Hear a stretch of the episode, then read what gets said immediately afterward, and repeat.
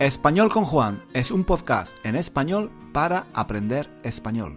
Si tienes un nivel intermedio o intermedio alto de español, nuestro podcast te puede ayudar a mejorar tu nivel de comprensión y a aprender gramática y vocabulario en contexto de una forma natural, escuchando los comentarios y las divertidas historias de Juan, el profesor de español más guapo de Internet.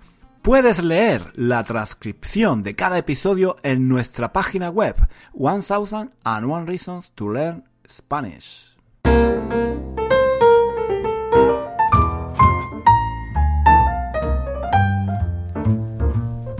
Hola chicos, ¿qué tal? ¿Cómo va la semana? Llevo, llevo toda la mañana, llevo toda la mañana preparando una lección, una lección, una lección de español, claro yo soy profesor de español y preparo, preparo mis lecciones.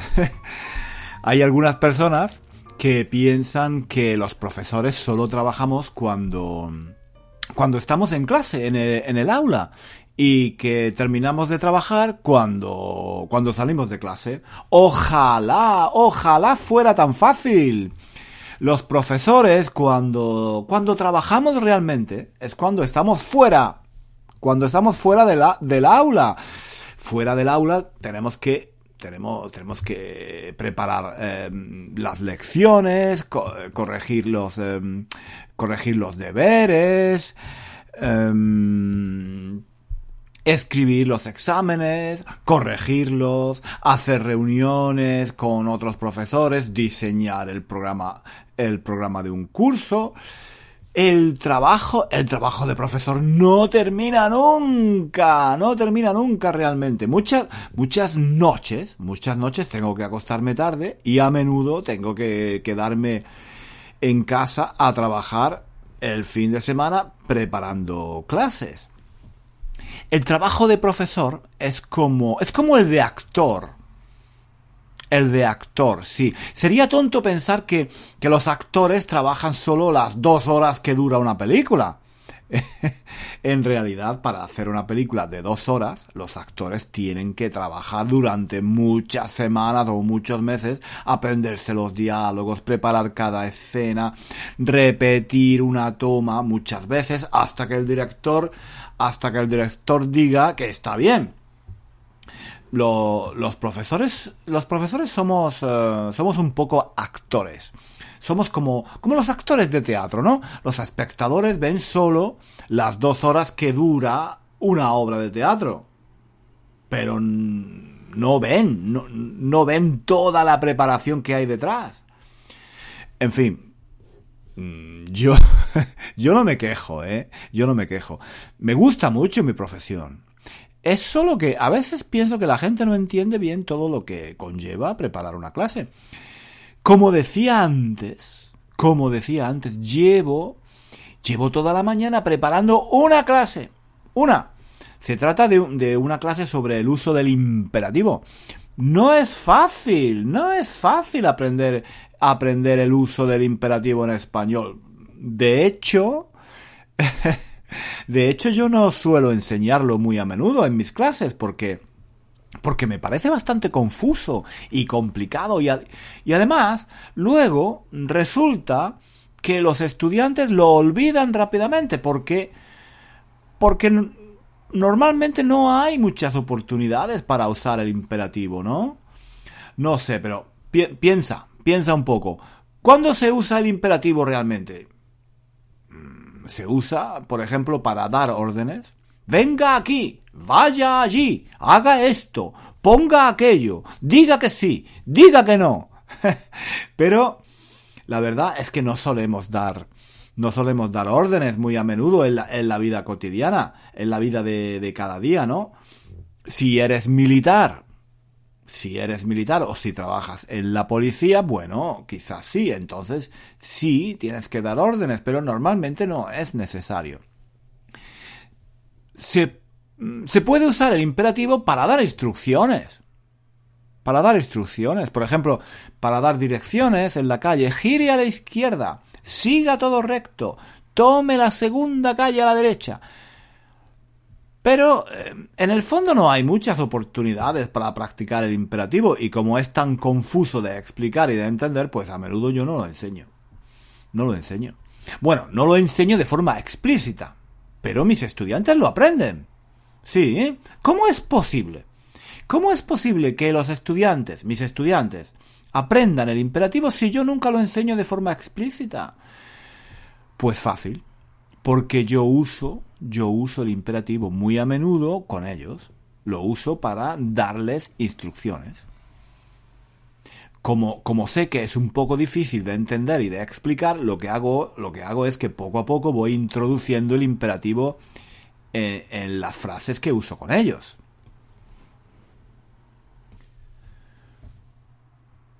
Por ejemplo, en las primeras clases le digo a un estudiante, por favor, ¿puedes abrir el libro por la página 10? Es, es, decir, no, no uso el imperativo. En las primeras clases suelo usar mucho la forma poder, poder más infinitivo. Puedes abrir el libro, puedes cerrar la ventana, puedes encender la luz, puedes apagar el teléfono. Después un poco más adelante en el curso, cuando los estudiantes ya conocen un poco más el vocabulario del español, empiezo a introducir el imperativo. Por ejemplo, le puedo decir a un estudiante, abre el libro por la página 24, por favor. Apaga el móvil, apaga el móvil. Abre, abre el libro. Cierra, cierra, cierra la ventana, por favor en, en, cada clase voy, voy introduciendo poco a poco diferentes formas, diferentes formas de, del imperativo. Más adelante, más adelante en el curso le puedo decir a, a un estudiante, el libro, ábrelo por la página 32, por favor. La ventana, ciérrala, por favor. El móvil, apágalo. De esa forma, de esa forma los estudiantes empiezan a entender que el pronombre de objeto directo se pone al final del imperativo. Abre, lo, cierra, la. Y así, así a lo largo del curso los estudiantes van poco a poco viendo cómo se usa el imperativo. Luego, más adelante, puedo introducir también eh, la forma negativa, la forma negativa de, del imperativo. Mm, no, no lo abras, no lo abras, no lo hagas, no lo hagas, no lo digas, no vengas, no vayas, etc. Eh, de esa forma, de esa forma los estudiantes van aprendiendo cómo se usa el imperativo en contexto. No sé si estáis de acuerdo conmigo. A mí me parece una manera más eficaz de aprenderlo que explicarlo en la pizarra de forma explícita. Más adelante, mmm, sí, más adelante sí, cuando, cuando los estudiantes ya tienen un nivel más avanzado, podemos, podemos hacer de vez en cuando una revisión de gramática y hacer ejercicios para, para repasar cómo, cómo se usa el imperativo. Pero al menos al principio, al menos al principio yo creo que lo mejor es presentar el imperativo poco a poco, de forma gradual y en contexto, en el contexto de las interacciones que tenemos en clase o quizás usando textos, historias, eh, vídeos. Total. Total, que llevo toda la mañana preparando una actividad para repasar un poco eh, el imperativo. Me gustaría usar, me gustaría usar anuncios de la televisión porque en, en la publicidad en la publicidad se usan a menudo los imperativos. Quiero usar, quiero usar anuncios antiguos, anuncios de, de la televisión de, España, pero antiguos. De esa forma, de esa forma, además de trabajar los imperativos, los estudiantes pueden ver cómo era, cómo era España antes y hacer comparaciones con la España actual. He visto, he visto un montón. he visto un montón de anuncios antiguos, anuncios de los años 50 y de los años 60 o 70. Llevo, llevo toda la mañana viendo anuncios antiguos. Algunos ya los conocía, porque los había visto de niño, claro. Otros no los había visto nunca, o yo por lo menos no, no, los, no los recuerdo. Algunos de esos anuncios son muy populares en España. Hay, hay anuncios que todo el mundo en España ha visto y que la gente conoce casi de memoria. Yo creo que son parte ya de la, de la cultura, de la cultura de España. Para mí es muy bonito trabajar eh, con este tipo de anuncios porque me recuerdan, me recuerdan cuando yo era niño, cuando era joven, me recuerdan cómo era España antes. Como soy muy nostálgico y me gusta mucho mirar hacia el pasado, pues me encanta ver estos anuncios antiguos. Pero también me parece interesante trabajar con este tipo de anuncios en clase porque así los estudiantes ven eh, cómo, cómo, era la España de antes. Y además puede ser una buena oportunidad para, para charlar, para charlar en clase y discutir sobre temas interesantes. El problema, el problema es que yo creo que son un poco difíciles de entender para la mayoría, para la mayoría de los estudiantes. Por un lado, el sonido no, no es muy bueno. Muchos de estos anuncios tienen, tienen la música muy fuerte y eso hace que las voces no se escuchen bien. Hay que prestar mucha atención para entender lo que están diciendo. Por otro lado, las voces, las voces son voces antiguas. Yo no sé, yo no sé si pasa lo mismo en vuestros países, supongo que sí, pero a mí me parece que la gente tenía antes un tono de voz diferente.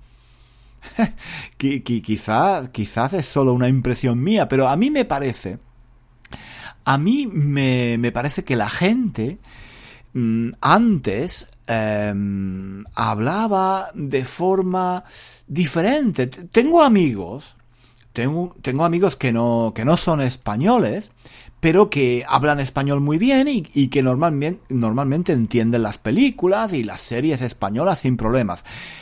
Pero que lo pasan muy mal cuando ven películas antiguas de España. Dicen que, que no pueden entender bien lo que dicen los actores. Yo creo, yo creo que la gente tenía un tono de voz diferente antes. No sé, no sé si, no sé si es una tontería lo que estoy diciendo, pero yo tengo esa impresión. Además de, del tono de voz, creo que otro problema otro problema que hace difícil la comprensión de las películas antiguas o los anuncios de, la televisión es el tipo de lenguaje que usaba, el tipo de lenguaje que usaba antes la gente. Obviamente, obviamente el idioma de un país evoluciona. La, la gramática es la misma, claro, eso no cambia. El vocabulario también es el mismo. Mm, puede haber, puede haber algunos cambios en el lenguaje informal, en el lenguaje coloquial, pero en general el vocabulario del español es el mismo hace 50 años y ahora. Sin embargo, al escuchar estos anuncios hay, hay algo diferente. Hay algo diferente. Yo, yo creo que es el estilo. No es lo que se dice, sino cómo se dice. En fin, no sé, no sé. El resultado final es que los estudiantes de español, incluso los estudiantes de nivel avanzado, tienen problemas para entender las películas y los anuncios antiguos. Ahora, ahora vamos a escuchar algunos ejemplos. Vamos a escuchar algunos ejemplos. Os voy a poner algunos ejemplos de anuncios antiguos y vosotros tenéis que intentar comprender de qué hablan. No es necesario entender todo completamente, pero intentad comprender al menos el sentido general y qué, qué producto anuncian, ¿de acuerdo? Venga, es, es como un pequeño juego. Empezamos con el número uno. El número uno. En este anuncio se habla de Telva. Telva, escuchad, escuchad. Ya he leído Telva, la mejor revista femenina española. En Telva encuentro todo lo que me interesa. Telva es la revista femenina más completa. Teníais razón al hablarme de Telva, la encuentro genial. Compre y lea Telva, solamente seis pesetas. ¡Telva! ¿Qué tal? ¿Has entendido? Ah, ¿Has entendido qué es Telva? Efectivamente, efectivamente. Telva, Telva es una revista femenina, una revista para mujeres. ¿Ha sido, ha sido difícil? Espero que no. Espero que no. Vamos, vamos a escucharlo otra vez. Vamos a escucharlo otra vez. Escucha. Ya he leído Telva, la mejor revista femenina española. En Telva encuentro todo lo que me interesa. Telva es la revista femenina más completa. Teníais razón al hablarme de Telva, la encuentro genial. Compre y lea Telva, solamente seis pesetas. Telva. Este anuncio, este anuncio lo quiero usar porque se dicen dos imperativos. Compre y lea. Compre y lea Telva. Es, es, una forma de, es una forma de repasar el imperativo, ¿no? Además, además me parece interesante porque se trata de una revista para mujeres. Una revista femenina. Esto puede ser una buena oportunidad para discutir en clases sobre cómo ha cambiado el papel de la mujer en la sociedad. Podemos hablar de cómo eran antes las revistas femeninas, si todavía hay revistas solo para mujeres, de qué temas se hablan esas revistas, en fin, me parece, me parece un modo interesante de trabajar los imperativos en clase. Además, no sé si os habéis dado cuenta, pero las mujeres del anuncio usan vosotras para hablar entre ellas, mientras que la voz en off la, voz que habla al espectador usa la forma usted del imperativo. Eh, se dice compre y lea, compre y lea usted. Me parece que eso también puede ser interesante para discutirlo, para discutirlo en clase, ¿no? Hoy en día me parece que en la publicidad se usa un lenguaje más informal. No, no, se trata de, no se trata de usted al espectador, se le trata normalmente de tú. Eh, ahora, ahora, ahora no estoy completamente seguro, pero creo que sí. Me parece que hoy en día es más frecuente tutear, tutear al espectador, mientras que antes era más frecuente hablarle de usted. Eso, eso es algo que ha cambiado. Vamos a escuchar otro anuncio a ver qué tal. Esta vez, esta vez se trata de una campaña de, del gobierno que se llama Mantenga limpia España. Mantenga limpia España. No, no era un anuncio comercial, no, no se vendía nada, no, no, se anunciaba un producto ni un servicio. Eh, era una campaña de educación, una campaña de educación ciudadana en la que se pedía, se pedía a la gente no tirar papeles al suelo. Eh, creo que no es fácil de entender, pero me gustaría usarlo porque hay varios imperativos, hay varios imperativos que me parecen interesantes. Prestad atención, venga, mm, escuchad con atención, pero recordad que no es necesario entender todo. Intentad comprender al menos la idea, la idea general. Venga, vamos. Un estuchado no tiene importancia, pero no solo usted toma café. Fíjese si todos hicieran lo mismo. Este deplorable aspecto, solo usted puede evitarlo. Es tan sencillo. Cuidado. Siempre hay un sitio mejor para su colilla. Utilice los ceniceros. No emplee el suelo como basurero. Evitará escenas que pueden ser poco agradables.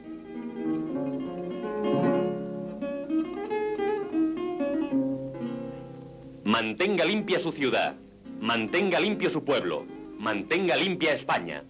Bueno, yo sé que es un poco difícil de entender, pero de todas formas me gustaría usarlo en clase porque se usan algunos imperativos muy interesantes. Eh, fíjese, utilice los ceniceros, no emplee el suelo como basurero, mantenga limpia España. Además, me parece muy interesante porque podemos discutir sobre la España de antes, cómo era la sociedad española antes y si todavía tiene sentido hacer una campaña de este tipo.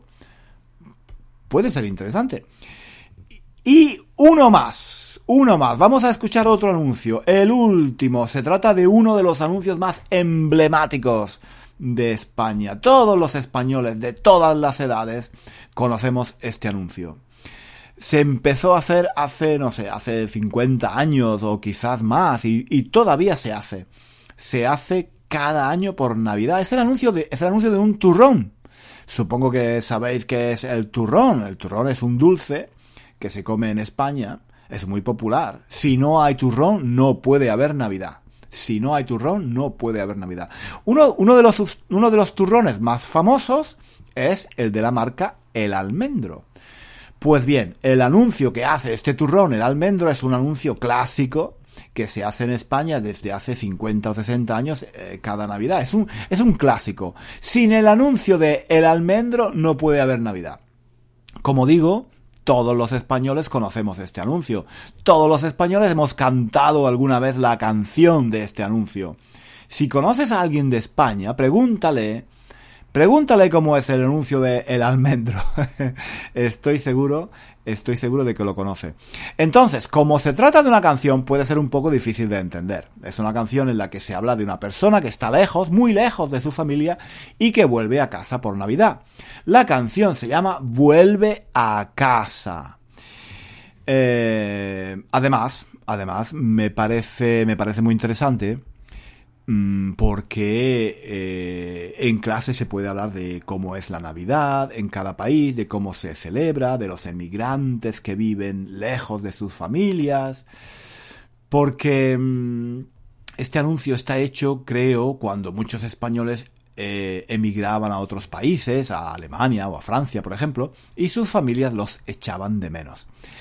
Esa es la idea del anuncio. La familia de una persona que está muy lejos la echa de menos y le dice, vuelve a casa, vuelve a casa. Es una, es una forma de introducir el imperativo del verbo volver. Vuelve, vuelve. Es un, es un anuncio, es un anuncio que transmite, transmite cariño, eh, amor, em, paz. Em, bueno, lo mejor, lo mejor es escucharlo. Escucha, escucha e intenta entender un poquito. Vuelve a casa, vuelve, vuelve a tu hogar. La fuerza del cariño te espera en Navidad.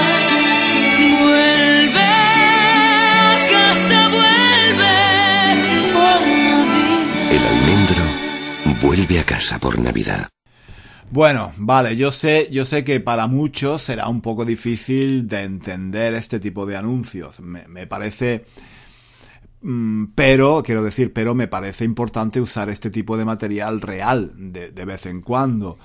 Como decía antes, en el caso del imperativo, eh, que a mí me parece tan complicado de explicar y de entender, yo creo que es mejor hacerlo así, ¿no? En contexto, usando materiales reales. Eh, además, como, como digo, todos estos anuncios se pueden usar para discutir en clase sobre temas muy interesantes, sobre cómo ha cambiado España, por ejemplo. Se pueden hacer comparaciones con, otro, con otros países también, con otras culturas. A través de la publicidad se puede conocer cómo es una sociedad, ¿no? Y eso, eso siempre es interesante porque cuando se aprende un idioma también se aprende una cultura, se aprende cómo es la gente que habla, que habla ese idioma. También, también me parece interesante usar anuncios antiguos porque son cosas que forman parte de la cultura de España. Es, es algo que todos los españoles conocen. Como por ejemplo el anuncio, el anuncio de, eh, del almendro. Me parece muy interesante usar este tipo de materiales. En fin, lo que pasa, lo que pasa es que mmm, lleva tiempo. Lleva, lleva tiempo preparar las clases, ¿no? Como decía antes, llevo, llevo un buen rato, llevo un buen rato buscando anuncios en YouTube, viendo cuáles puedo usar y cuáles no, analizando el lenguaje que se usa en cada anuncio, viendo si los puedo usar para practicar el imperativo, o quizás para discutir en clase sobre algún tema interesante, en fin. Todo eso lleva tiempo. Estoy trabajando desde hace más de dos horas y todavía no he terminado de preparar la clase. Eh, voy, a, voy a continuar trabajando, ¿de acuerdo? Por ahora, por ahora os dejo, ¿vale? Tengo que continuar viendo vídeos. Pero antes de terminar, antes de terminar, eso sí, quiero mandar un saludo a todos los que estáis dando 5 estrellas y estáis también dejando vuestros comentarios en Apple Podcast y en otras plataformas donde, donde escucháis nuestro podcast. Muchísimas, muchísimas gracias porque eso me ayuda muchísimo. Eso ayuda mucho a que el podcast se conozca y a que cada vez más gente lo escuche. En fin, una, una última cosa, una, una, última cosa. Me gustaría, si es posible también, que me digáis si habéis entendido los anuncios que he puesto hoy aquí en este episodio. ¿Os, os han parecido muy difíciles de entender? ¿Os han parecido interesantes? ¿Qué os parece esta forma de aprender el imperativo? ¿Cre cre ¿Creéis que, que, funciona? En fin, eh, me gustaría, me gustaría leer vuestros comentarios. Para mí es muy interesante, muy interesante saber qué pensáis, eh, qué pensáis de lo que yo hago. Yo puedo estar equivocado, claro que sí. Mm, quizá, quizá no debería usar este tipo de materiales, quizás, son demasiado difíciles. No sé, no sé. Decidme, decidme qué pensáis, ¿de acuerdo? Bueno chicos, nada más por ahora. Nos vemos. No, nos escuchamos la próxima semana. ¿Dónde? Aquí, en español con Juan. Un abrazo a todos y hasta la próxima semana. Hasta aquí el episodio de hoy. Muchísimas gracias por escuchar hasta el final. Si quieres leer la transcripción de este episodio o de los episodios anteriores de nuestro podcast, visita nuestra página web One Thousand and One Reasons to Learn Spanish. Allí encontrarás también ejercicios y muchos recursos para aprender español. Hasta pronto.